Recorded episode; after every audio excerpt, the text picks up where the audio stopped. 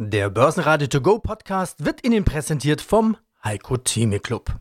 Werden Sie Mitglied im Heiko Theme Club. heiko-theme.de Börsenradio Network AG Marktbericht Der Börsenpodcast Im Börsenradiostudio die unverwechselbaren Stimmen von Andreas Groß, Sebastian Leben und Peter Heinrich.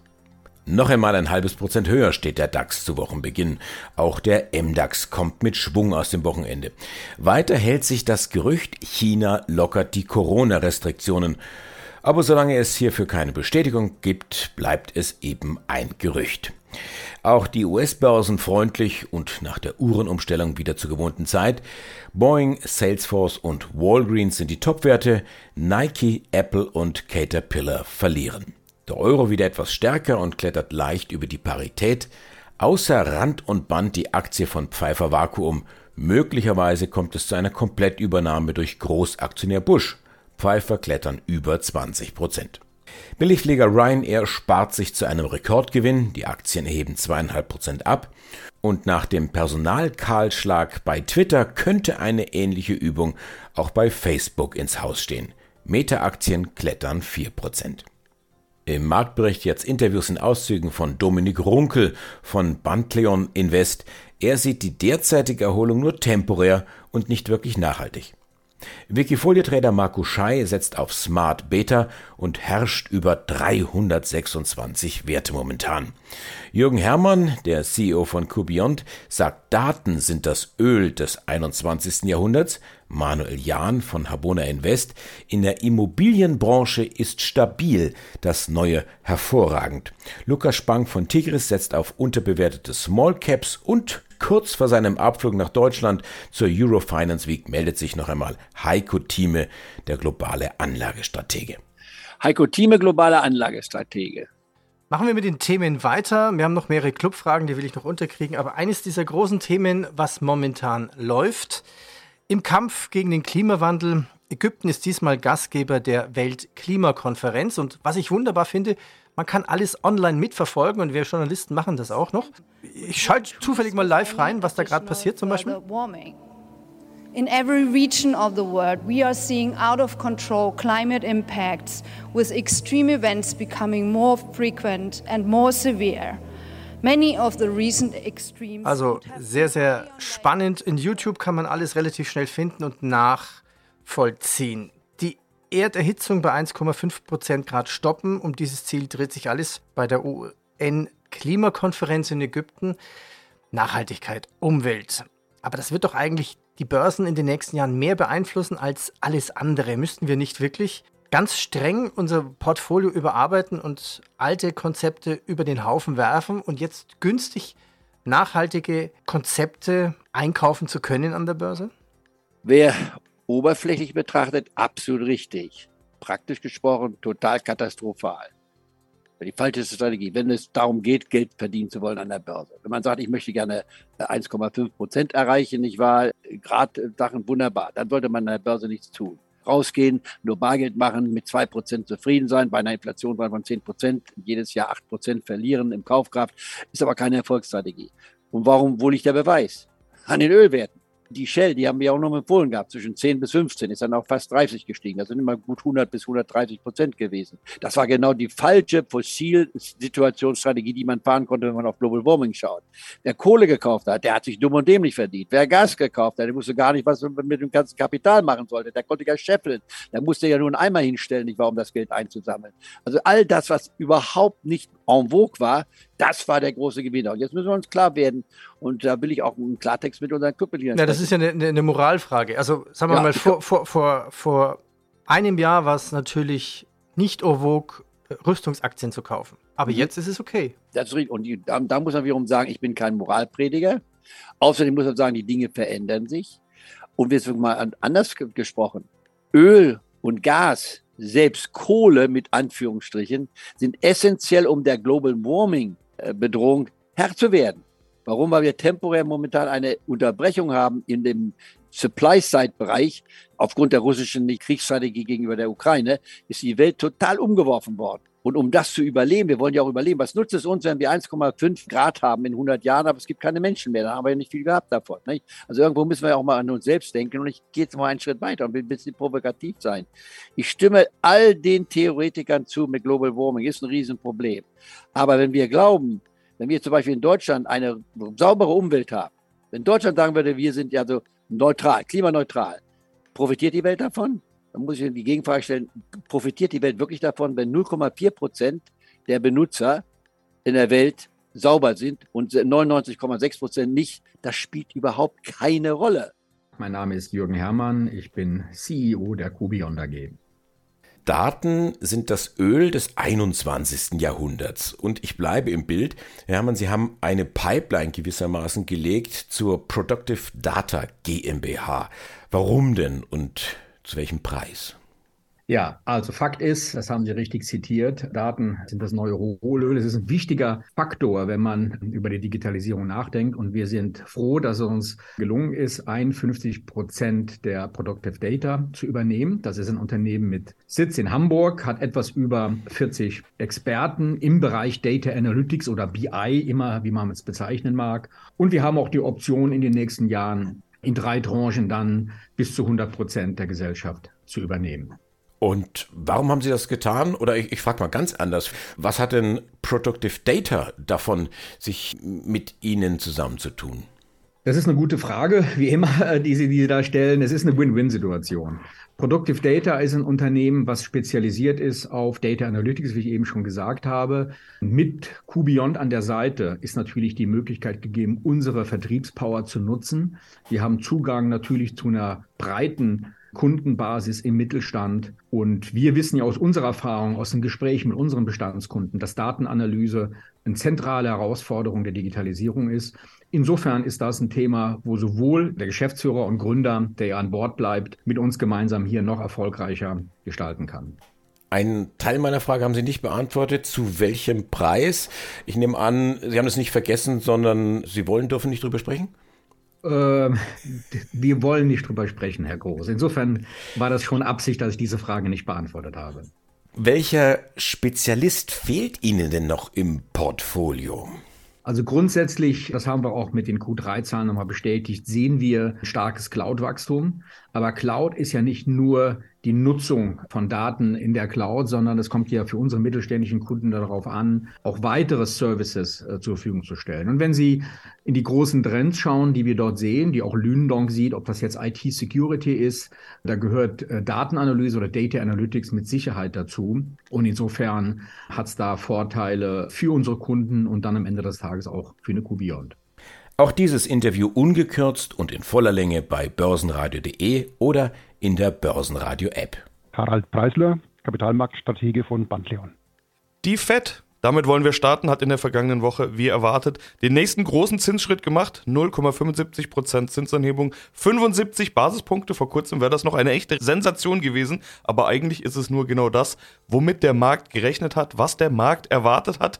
Kein Grund mehr aus dem Markt zu fliehen, so könnte man es interpretieren, sondern das genaue Gegenteil. Also am Tag nach der Sitzung, dem vergangenen Freitag, ist beispielsweise der DAX deutlich angestiegen. Zu Wochenbeginn am Montag, wir sprechen gerade am Montagvormittag, um den Zeitstempel draufzusetzen, da geht's weiter, der Markt steigt weiter. Offenbar freut sich der Markt über solche Zinsschritte oder wie würden Sie es interpretieren? Das kann man so sagen. Die FED hat ein glasklares Ja-Aber geliefert und das hat die Märkte äh, durchaus verzückt. Die Aussicht darauf, dass die Leitzinsen zwar weiter steigen, aber langsamer und mehr datenabhängig, führt dazu, dass diese ultimative Leitzinsangst sich abbaut. Das ist durchaus richtig. Es kommen ja noch ein paar andere positive Faktoren dazu aus den letzten Wochen, dass die Berichtssaison die schlimmsten Befürchtungen nicht erfüllt hat. Zum Beispiel die Entspannung bei den Energiepreisen, die gut gefüllten Gasspeicher in Europa. Der Winter kann kommen. Das ist ein Thema, das die Märkte natürlich auch freut. Die Technik äh, ist sich am Verbessern. Die 200-Tage-Linie beim DAX rückt in die die Reichweite. Und ähm, das Sentiment war eben auch extrem negativ. Und dann ist eine vorhersehbare Entscheidung der, der FED dann durchaus auch mal ein Auslöser für eine stärkere Aufwärtsbewegung, so wie wir sie sehen. Die Frage ist, wie nachhaltig ist das? noch was anderes ist ja ein weiterer Faktor. Also warum macht die Fed das alles überhaupt oder die Notenbanken? Da geht es ja vor allen Dingen um den Kampf gegen die Inflation. Und da sehen wir ja noch keine Erholung. Wir hatten im vergangenen Interview schon ausführlich über Inflation gesprochen. Sie hatten beispielsweise gesagt, Hälfte Sockelinflation, Hälfte Sondereffekte ungefähr. Und als Fazit hätte man jetzt, ich sage jetzt mal mit meinen Worten, so einfach lässt sich das gar nicht einfangen. Sie selbst hatten im letzten Gespräch gesagt, kommt sowieso alles viel zu spät. Also was feiert der Markt dann da? Wirkt diese Wende der Geldpolitik vielleicht doch bald auf die Inflation? Darum geht es ja am Ende. Ja, es ist ein bisschen komplexer. Der äh, Markt antizipiert, dass die Inflationshochpunkte in äh, Europa und in den USA jetzt hoffentlich tatsächlich wirklich bald erreicht sind und dass dann die Notenbanken etwas langsamer und weniger forsch vorgehen. Das ist äh, in der Tat richtig. Was die Märkte allerdings äh, nicht ganz äh, auf dem Schirm haben, meiner Auffassung nach, ist das drohende Rezessionsrisiko. Die Märkte gehen eher davon aus, dass wir ein gutes Soft Landing hinbekommen, so wie es die Notenbanken ja auch anstreben. Aber das wird so höchstwahrscheinlich nicht kommen, denn die Frühindikatoren haben sich weiter verschlechtert äh, und deuten darauf hin, dass sich die wirtschaftliche Lage bis weit ins nächste Jahr hinein eintrübt, sodass also das dicke Ende noch kommt. Deswegen würde ich äh, auch davon ausgehen, dass wir hier eher jetzt eine temporäre Zwischenerholung sehen an den Märkten und weniger eine nachhaltige Erholung. Ja, mein Name ist Lukas Spang und ich bin Initiator und Fondsberater des TICRIS Small and Micro Cap Growth Fund. Wie ist denn die Stimmung im Segment der Small and Mid Caps? Also wenn man sich beispielsweise mal auch den S-DAX als Benchmark für deutsche Small Caps anschaut, dann ist die Stimmung nach wie vor doch relativ schlecht. Ähm, die Performance des S-DAX liegt jetzt bei knapp 30 Prozent seit Jahresanfang. Wenn man das mal mit dem DAX vergleicht, der hat knapp 15 Prozent verloren. Das heißt also, die Small Caps haben ungefähr das Doppelte von dem verloren, was die deutschen Blue Chips verloren haben. Und ähm, das zeigt letztlich eigentlich sehr gut die Stimmung im, im, Segment. Und die ist einfach nach wie vor sehr schlecht. Also man sieht natürlich jetzt auch eine gewisse Erholung bei Small und Micro Caps der letzten Wochen, als der Markt dann wieder gedreht hat. Aber wenn man sich einfach auch mal zum Teil die, die Liquidität in den Aktien anschaut, dann ist die nach wie vor sehr dünn. Und dementsprechend ist die Zurückhaltung der Investoren in Small Caps oder Micro Caps nach wie vor sehr hoch. Man sieht das auch beispielsweise, wenn man mal mit den Banken spricht, mit den Analysten, mit der Sales-Side, dann ist es einfach so, dass viele Investoren hier zum Teil auch noch von, sagen wir mal, höhere Instanz, wenn es größere Investoren sind, dann auch noch Handelsverbote haben. Das heißt, da darf dann unter Umständen in Unternehmen die eine Marktkapitalisierung von x Milliarden unterschreitet, nicht investiert werden, weil im Zweifel, wenn es dann wieder runtergeht, man nicht schnell genug aus dem Wert herauskommt, die Handelsliquidität, die Tagesliquidität nicht hoch genug ist. Und dementsprechend ist die Stimmung meines Erachtens doch nach wie vor relativ verhalten. Da geht eben die Schere so ein bisschen auseinander zwischen dem, wie sich die Kurse entwickeln und wie eigentlich die operative Entwicklung der Unternehmen ist. Und wenn sich eben zeigen sollte, dass die doch bessere operative Entwicklung anhält, dann bin ich auch überzeugt, dass hier Marktteilnehmer wieder zurückkommen und dass sich dann auch die Small- und Microcaps entsprechend besser entwickeln werden. Ja, wenn so ein ganzer Bereich 30 Prozent in die Knie gegangen ist, dann könnte man natürlich äh, völlig verzweifeln und sagen, um Gottes Willen, das ist ja äh, so viel und wann ist da der Boden gefunden? Oder man könnte anders argumentieren und sagen, oh, jetzt ist er 30 Prozent gefallen. Das sind doch äh, Unternehmen, die ich jetzt auf einmal mit einem 30-prozentigen Discount bekomme. Äh, können Sie da eine Aussage dazu treffen? Also das ist ja auch mein Credo, Stockpicking. Dementsprechend gibt es natürlich viele Unternehmen, die weniger gerechtfertigt verloren haben, wo es vielleicht einfach eine Bewertungsfrage ist, ähm, gerade natürlich auch vor dem Hintergrund der, der steigenden Zinsen, des steigenden Zinsumfelds. Aber es gibt natürlich auch viele Unternehmen, die, sagen wir mal, in den vergangenen Jahren stark gewachsen sind oder ein starkes Wachstum voraus haben, die gleichzeitig auch stark in ihr Wachstum investieren, dementsprechend nicht profitabel sind oder noch nicht profitabel sind, gleichzeitig auch negative Cashflows aufweisen. Das sind natürlich Unternehmen, bei denen muss man sich das Ganze nochmal ganz genau anschauen, ob dann wirklich auch das Geschäftsmodell so nachhaltig erfolgreich ist, weil wenn diese Unternehmen natürlich so weiter arbeiten wie bisher und ähm, nicht operativ Gewinne erzielen oder auch Cashflow negativ bleiben, dann natürlich sich die Frage immer nach der Finanzierung stellt. Irgendwann ist das Geld, was vielleicht in der letzten Finanzierungsrunde eingesammelt wurde, dann auch weg. Auf der anderen Seite ist es eben so, wenn man Fremdkapital aufnimmt, dann schaut natürlich die Bank auch darauf, wie ist die Cashflow-Situation, wie ist die Eigenkapitalquote. Und natürlich sind auch die Refinanzierungskosten auf der Fremdkapitalseite jetzt gestiegen. Und deswegen ist natürlich auch mein Fokus immer auf Unternehmen zu schauen, die wirklich hier nicht nur schon operativ profitabel sind, sondern auch Cashflow positiv sind. Das heißt wirklich einen positiven Cashflow aus dem operativen Geschäft generieren, damit diese Unternehmen eben auch nicht in solche Situationen geraten.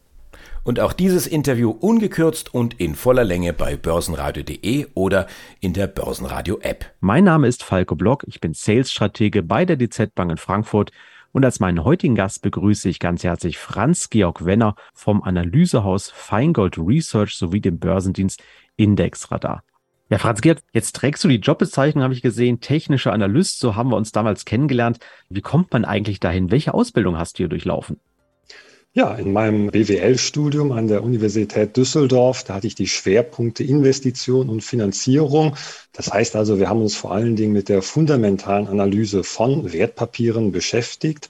Und als Ergänzung eignete ich mir daher dann parallel die Grundlagen der technischen Analyse an.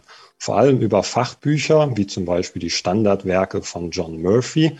Und in meiner Diplomarbeit habe ich dann beide Welten letztlich zusammengeführt mit der sogenannten Intermarket-Analyse. Das ist ein Spezialbereich der technischen Analyse und nach meinem Studium folgten dann Vorträge bei der Vereinigung der technischen Analysten Deutschlands sowie Gründung des Börsendienstes Indexradar, wo wir dann auch basierend auf eigenen Indikatoren Handelssysteme entwickeln. Vereinigung Technische Analyse Deutschland, VTAD. Ich glaube, die kenne ich auch schon seit einiger Zeit. Also eine wirklich sehr hochwertige Gemeinschaft, die technische Analysten wirklich prüft und ausbildet. Also nicht jeder darf sich so nennen. Also eine profunde Ausbildung hast du auf jeden Fall genossen. Jetzt höre ich immer wieder aber die Begriffe technische Analyse und Charttechnik. Ist das eigentlich ein und das Gleiche? Ich denke, für ein besseres Verständnis ist es wichtig, kurz über die Grundphilosophie der technischen Analyse zu sprechen. Also, die Basis der heutigen technischen Analyse, die legte Charles Dow mit der nach ihm benannten Dow-Theorie. Und dabei wird unterstellt, dass die Auswertung des Marktes die beste Prognosemöglichkeit ist, da bereits alle Fakten, Erwartungen, Hoffnungen in den Kursen enthalten sind. Und zudem bewegen sich Kurse in Trends. Also the trend is your friend. Der Trend ist dein Freund. Das kennt ja jeder so, diesen Börsenspruch. Und Geschichte wiederholt sich. Das bedeutet, als technischer Analyst beschäftigt man sich also mit der Beobachtung von Kurs- und Umsatzbewegungen. Grundlage sind somit also historische Kursverläufe, um so dann das künftige Verhalten der Marktteilnehmer beziehungsweise die Kursbewegung zu prognostizieren. Und im Unterschied zur Fundamentalanalyse stützt sich die technische Analyse also nicht auf gesamtwirtschaftliche oder unternehmensspezifische Daten, sondern gewinnt also ihre Erkenntnisse aus vergangenen Kurs- und Umsatzverläufen. Um auf deine Frage zurückzukommen, die technische Analyse wird häufig auch als Charttechnik bezeichnet, aber wenn man genau genommen mal das unter die Lupe nimmt, ist es eigentlich ein Überbegriff von mehreren Teildisziplinen. Dazu zählen in ihrer einfachsten Variante die bereits angesprochene Chartanalyse, der Vergleich der gegenwärtigen Kursentwicklung mit Grundmustern aus der Vergangenheit. Dann gibt es die Sentimenttechnik, also die Auswertung von bestimmten Marktstimmungen, Fibonacci-Techniken. Da werden die Gültigkeiten bestimmter Zahlenreihen untersucht. Die Markttechnik, da kommen Indikatoren zum Einsatz und natürlich dann die von mir schon angesprochene Intermarket-Analyse, wo ich mir dann Anleihen, Devisen, Aktien und Rohstoffmärkte sowie deren Verknüpfung anschaue. Mein Name ist Manuel Jahn. Ich bin äh, Geschäftsführer der Habona Invest Consulting, eine Beratungstochter der Habona Invest Gruppe und bin verantwortlich für die Produktentwicklung in der Habona und für das parallel laufende Framing der Gruppe. Aber jetzt zusammenfassend, ja. Zwischenfazit. Also, wie ist die Wirtschaftslage Ihrer Kunden, Ihre Immobilien? Gut, hervorragend. Stabil. In solchen Zeiten wie heute können wir niemals sagen hervorragend. Wir hatten hervorragende zehn Jahre und jetzt ähm, in der Kaufzurückhaltung der Unternehmen sind es einigermaßen geschickt gefragt, um auch die Umsätze zu halten. Die Preiserhöhungen, äh, die erforderlich waren, die sind erfolgreich von den Mietern an die Endkunden weitergegeben worden. Damit können auch weiterhin die Mieten gezahlt werden. Die Mieten, die ja bei uns in diesem Segment indexiert sind, das heißt, wenn Inflation zuschlägt, können diese Mieten auch entsprechend erhöht werden. Diese Mieten können deshalb erhöht werden, weil die Umsätze weiter auf hohem Niveau, auf historisch hohem Niveau beim Einzelhändler erreicht werden. Die Preiserhöhungsrunden, die wir gesehen haben, werden auch nicht die letzten sein. Wir rechnen mit einer weiteren Preiserhöhungsrunde noch im November bis Dezember. Und dann werden die äh, Lebensmitteleinzelhändler auch sogar wieder steigende Umsätze haben. Die Preiserhöhungsrunden werden übrigens Mengenreduzierung, geringere Mengen im Endverbraucher, in der Endverbrauchernachfrage überkompensieren. Und das ist entscheidend für die weiteren Margenerhaltung im Lebensmitteleinzelhandel. Ja, wenn man diese Frage weiterzieht, wie geht es dann Ihnen? Also Sie können die Miete mit Ihren Indexmieten einfach anpassen, dann geht es Ihnen auch stabil. Entscheidend ist es damit, die, äh, die Grundlage der Bewertung der Immobilie gleich bleibt. Das heißt, es gibt keine Gründe, keine Sorge zu glauben, dass dann die Bewertung der Immobilie, der intrinsische Wert der Immobilie auch durch die gleichbleibenden Umsätze, durch die Möglichkeit, die Mieten auch weiter zahlen zu können, dass dort Abwertungsrisiko bestehen könnte.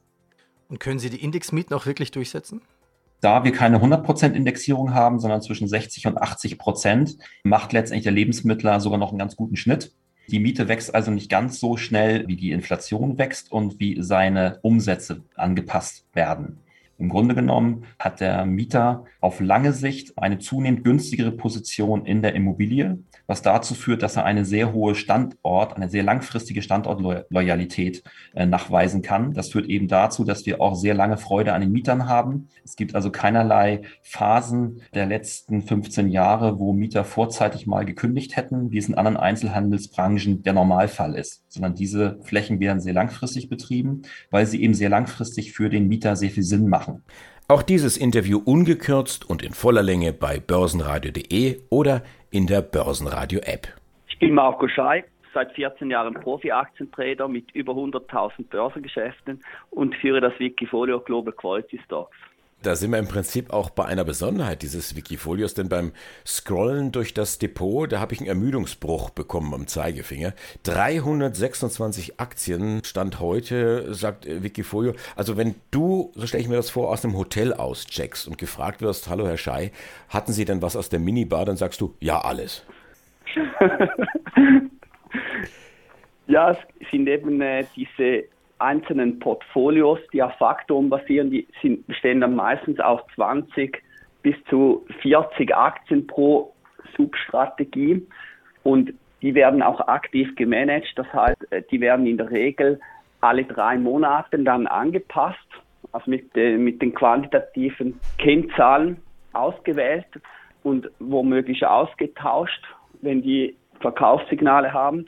Und so gibt es dann eben diese große Anzahl an Aktien, weil eben die da verschiedene Faktorportfolios umgesetzt werden. Mhm. Zum Beispiel auch eine Strategie ist dann auch noch, ein Faktor ist Beteiligungsunternehmen.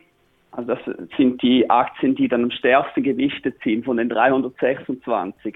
Dazu würden jetzt zum Beispiel Berkshire Hathaway, BB Biotech, Danaher, Investor AB oder Tencent gehören. Mhm. Jetzt klingt das ja und ist vermutlich auch sehr viel Aufwand, das alles jetzt zu, zu managen, die über 300 Werte. Dein Wiki ist am Start seit Januar 2021, ganz exakt 30.12.2020.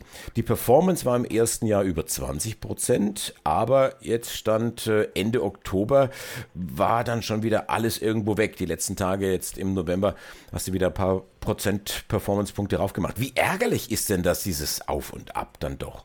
Ja, das gehört irgendwie dazu bei dem schwierigen äh, Aktienmarkt im Moment, dass, dass eben äh, viele Strategien dann ihre, ihre Gewinne wieder eingebüßt haben.